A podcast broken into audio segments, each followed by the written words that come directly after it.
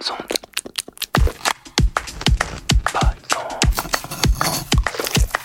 Bonnes ondes. Hmm. Chers auditrices, chers auditeurs, bienvenue sur Bonnes Ondes. Chaque semaine, je vous présente une gourmandise radiophonique qui, je l'espère, comblera vos oreilles affamées. Au moins jusqu'à la prochaine fois. Bonjour à toutes et à tous. Aujourd'hui, nous recevons le temps d'une interview un génial et sensible créateur de fiction radiophonique. Si vous suivez Bonnes Ondes depuis la saison 1, vous avez sûrement déjà entendu parler de lui. Sinon, je vous invite à le faire dès la fin de cet épisode. Il est à l'origine de l'une des plus belles créations radio que j'ai pu écouter jusqu'à présent et qui s'appelle De guerre en fils. Non seulement il a continué sans relâche l'écriture pour le son avec un autre succès, 57 rue de Varennes, qui vient de terminer sa cinquième saison sur France Culture et qui se prépare pour une sixième, mais il diffuse également son savoir avec humour et abondance lors de formations inspirantes à l'écriture. J'ai eu l'honneur de participer à l'une d'elles et ainsi j'ai eu l'occasion de lui grappiller une petite demi-heure pour l'interviewer et vous faire profiter de ses belles paroles. Allez, c'est parti pour 20 minutes captivantes en compagnie du grand François Perrache. Vous êtes bien sur Bonnes Ondes, l'émission des oreilles gourmandes. Hmm.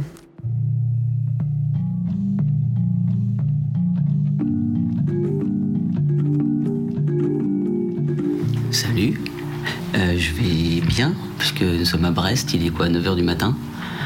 Il pleuvait, il pleut plus, et j'ai vu un, bateau, un goéland et un arc-en-ciel.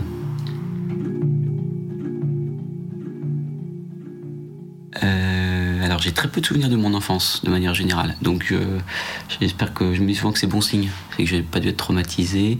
Et premier souvenir sonore, euh, peut-être, euh, dis donc, je sais pas. Si, euh, peut-être des trucs, une, une cassette. Je sais pas si les gens euh, sauront ce que c'est. Des bandes magnétiques, tout ça, qu'on rembobinait avec des crayons. Un, des premiers concerts auxquels j'ai assisté avec mes parents en Mayenne, je pense j'avais moins de 6 ans. Et c'était un Big Bang, Big Band. Ça, et puis juste après, peut-être une sœur qui un jour avait enregistré toujours avec un magnétophone sur une cassette un repas. Elle avait enregistré secrètement un repas. Et ça fait l'objet de grands débats dans la famille. J'ai trouvé ça fascinant de réentendre tout le monde euh, en vrai. Comme si, comme si ce serait vrai. Ça, ça m'avait fasciné.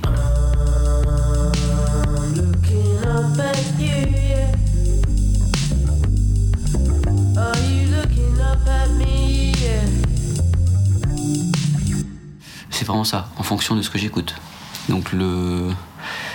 Il y a des rituels euh, organiques comme la radio, euh, mais euh, en particulier France Inter, France Culture. Le matin, ça va être France Inter. euh, le journal, ça va être 12h30 sur France Culture. euh, ou 18h en replay. Euh, donc il y a des moments synchrones comme le réveil.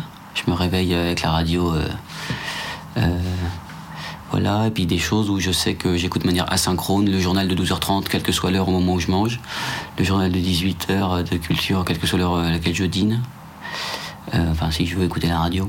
Sinon c'est très différent aussi, euh, écouter de la musique, c'est pas les mêmes conditions, euh, le concert, c'est pas les mêmes conditions. J'essaye de, quand je vais au concert, de de d'avoir le de, de pas sortir d'une journée folle et puis de m'asseoir pour dire je vais écouter un concert parce qu'il faut juste un petit moment de un petit sas quoi. Un peu de silence avant la musique. Mais euh, le, même morceau par exemple je sais pas un, truc magnifique comme la Passion selon Saint Matthieu de Bach par qui est une pièce qui me bouleverse. J'ai à la fois des souvenirs au casque euh, là il y a le plaisir de l'écoute de la réécoute de la ré-réécoute et puis euh, les souvenirs les plus forts sont comme des souvenirs collectifs, c'est-à-dire du concert live dans des conditions miraculeuses avec une salle archi pleine et en même temps euh, pas un bruit parce que tout le monde est en phase. Mais je pense que c'est vrai pour un concert de jazz ou un concert de hard.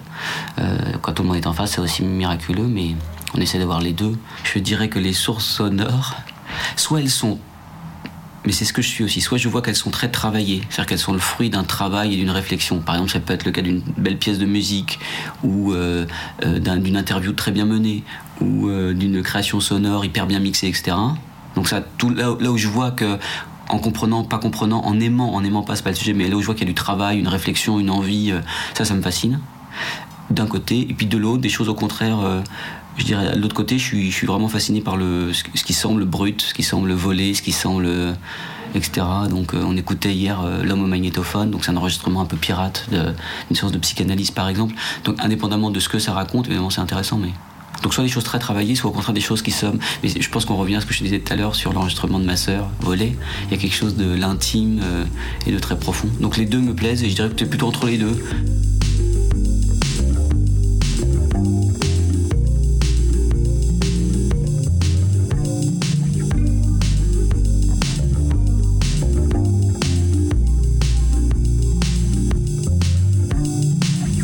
Je n'ai pas choisi la fiction sonore. Euh, elle m'a choisi. C'est comme ça qu'on dit. Euh, Ariane Mouchkine, je crois, dit ça de ses comédiens le spectacle ne t'a pas choisi. Je trouve ça hyper violent quand elle distribue pas un comédien. Euh, non, j'ai pas choisi la fiction. Euh, déjà, je suis pas sûr d'avoir choisi d'être comédien. Mais admettons, je voulais changer de vie. C'était une manière de changer de vie, en fait, et d'être plus libre par rapport. Voilà, j'ai plutôt choisi une vie qu'un métier. Donc, je suis devenu comédien. Je suis arrivé un peu par hasard à, comme comédien de radio.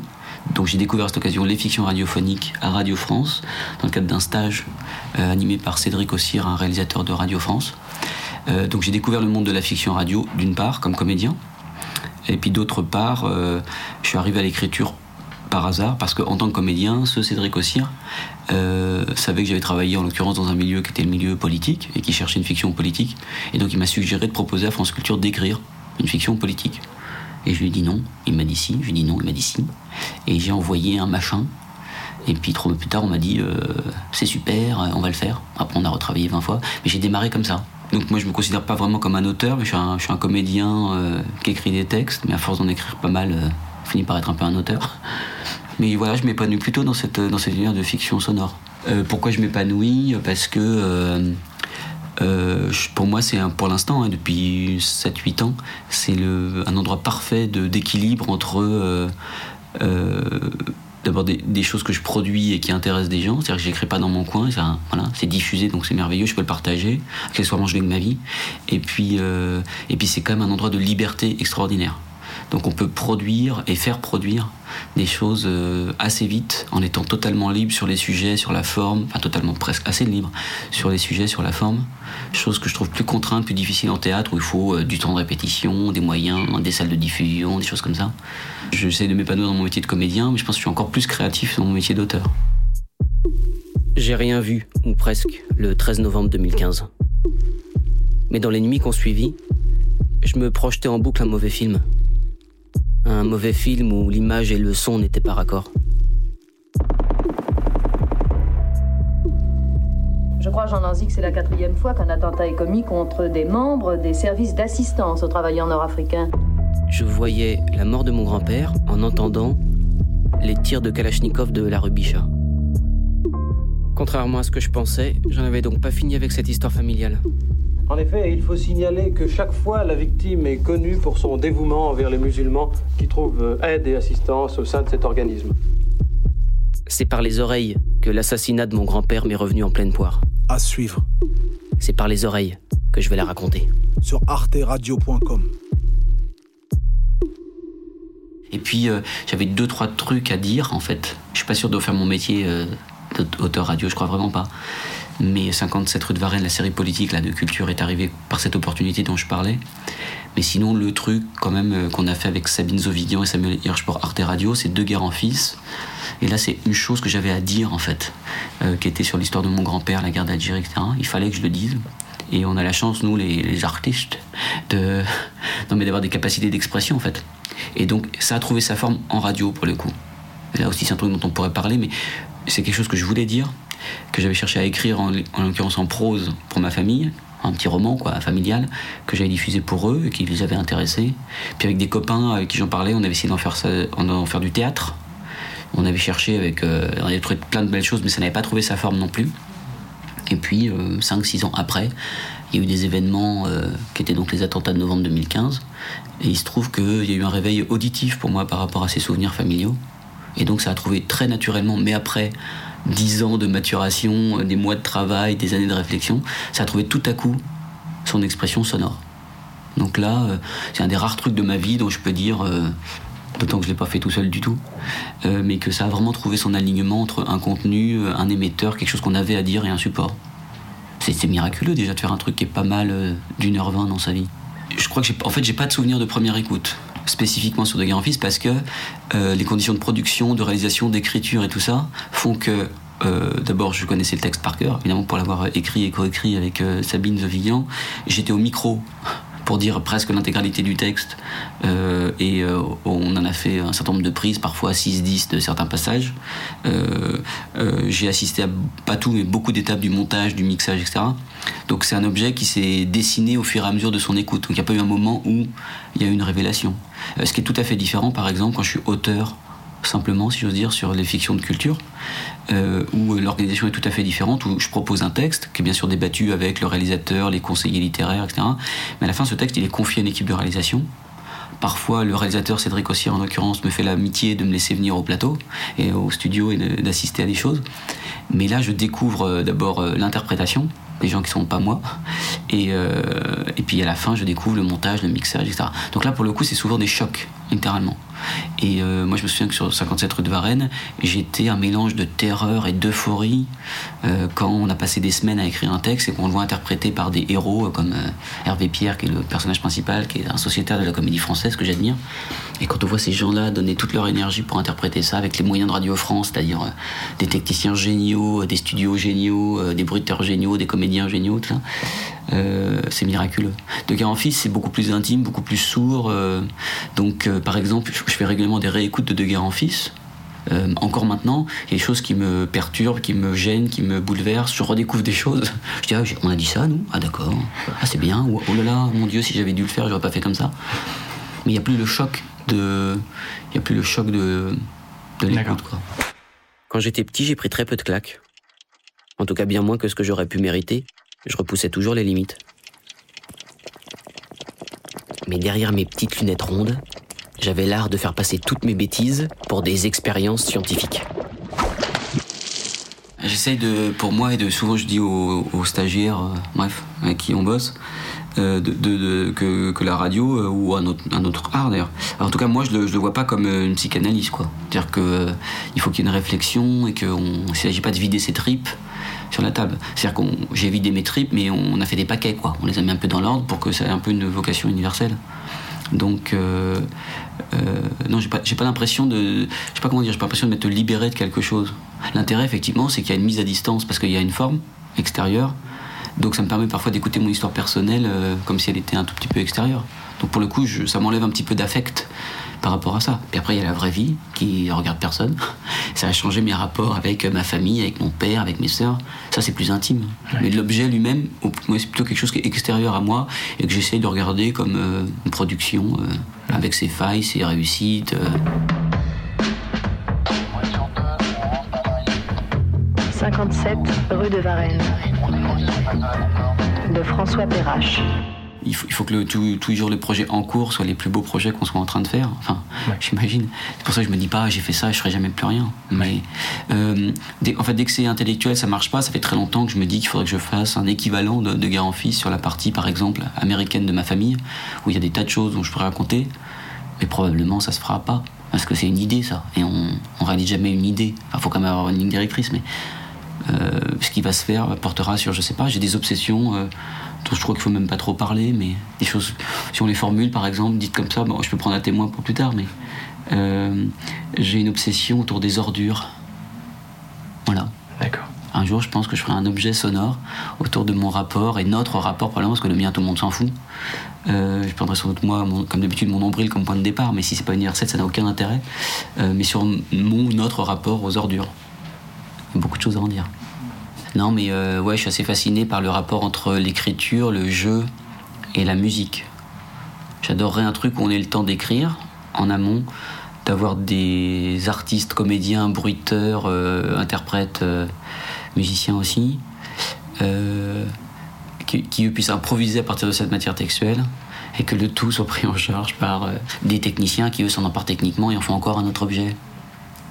Donc, donc non, il y aurait ça. Euh, mais sur n'importe quel sujet, ça pourrait le faire, je crois. Et puis d'autre part, un truc qui n'a rien à voir, mais j'aimerais bien qu'on retrouve euh, l'esprit euh, des feuilletons des années 60, je sais plus les dates exactement, mais qu'on puisse des choses pour le coup produites de manière très simple, très légère, basées vraiment sur l'écriture, quelque chose de plus léger, dans l'esprit de Malheureux Barbu, ou des choses comme ça, des choses feuilletonnantes, un peu délirantes, un peu moins sages, quoi.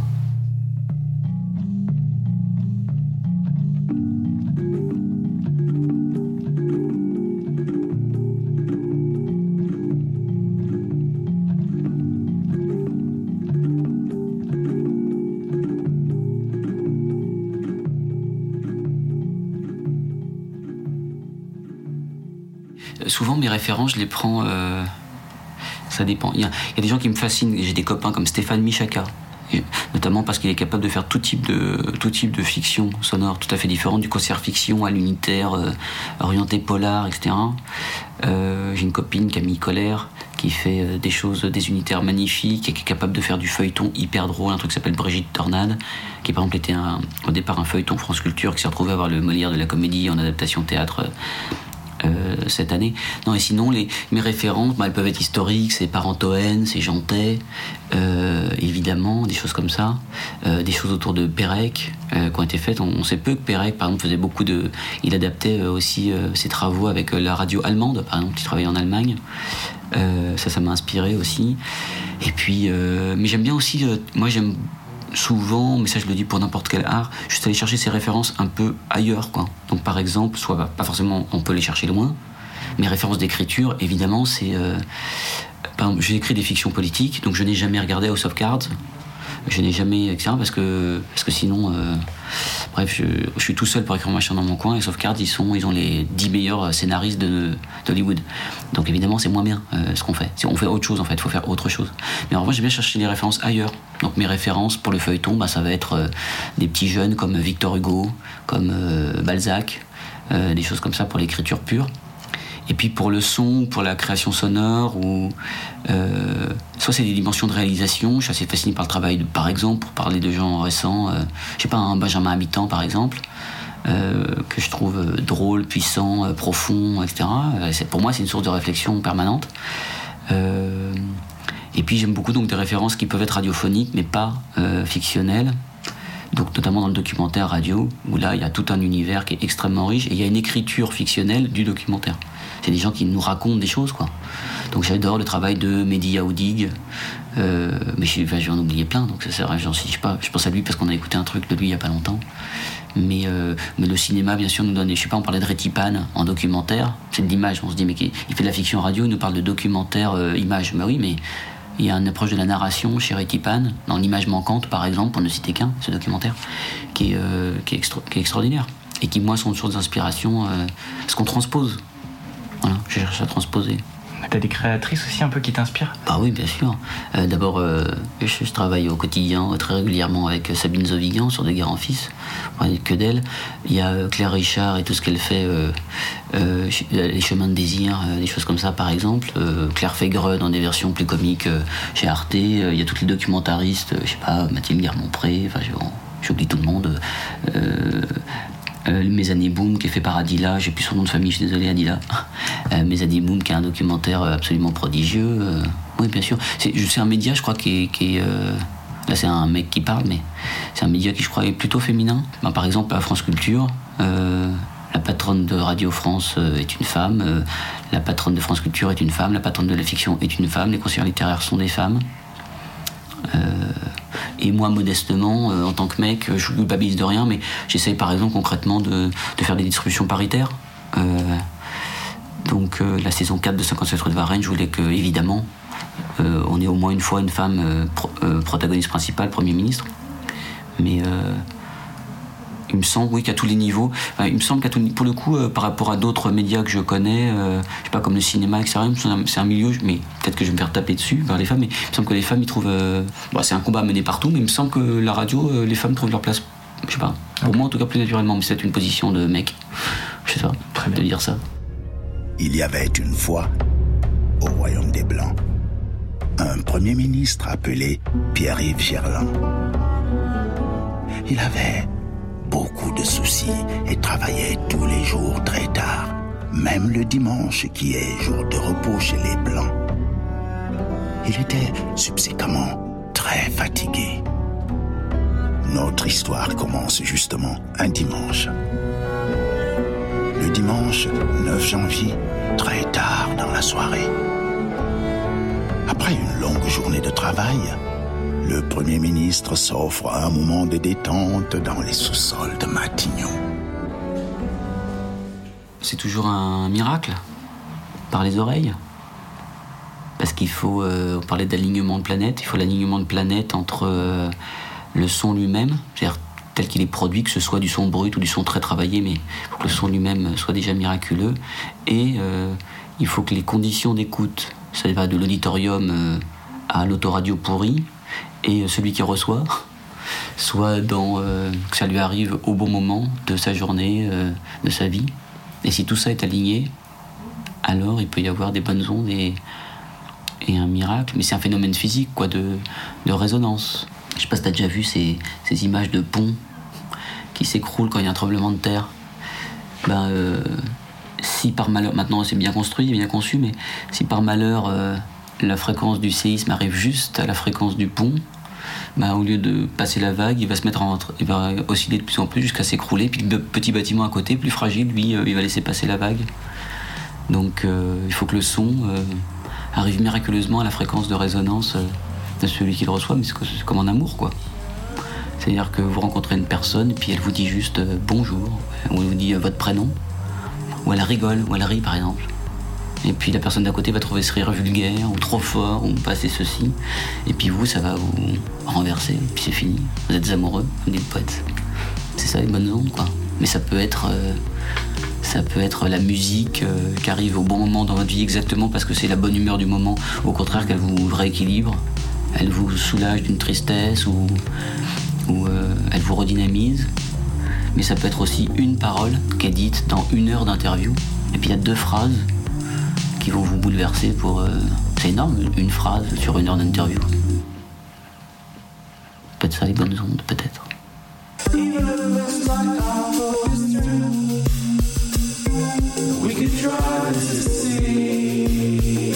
Vous venez d'écouter l'interview de François Perrache que j'ai réalisé à l'occasion d'un stage d'écriture de fiction radiophonique qu'il a donné cette année à Brest. Je le remercie chaleureusement pour le temps qu'il m'a accordé et je vous invite à aller sur le site de Longueur d'onde pour connaître les prochaines dates de ses formations. Euh, bonnes écoutes. Euh, si vous avez la chance d'écrire, euh, foncez. Faites de la radio, écoutez de la radio. Vive la radio. Et euh, s'il y a une soyez vrai. Voilà. C'est, con, mais ratons des choses, mais faisons-le, faisons-le bien, quoi. Faisons-le sincèrement. Donc, euh, faut pas tricher. Ouais, essayons d'être vrais. Merci François. Bah, merci à toi.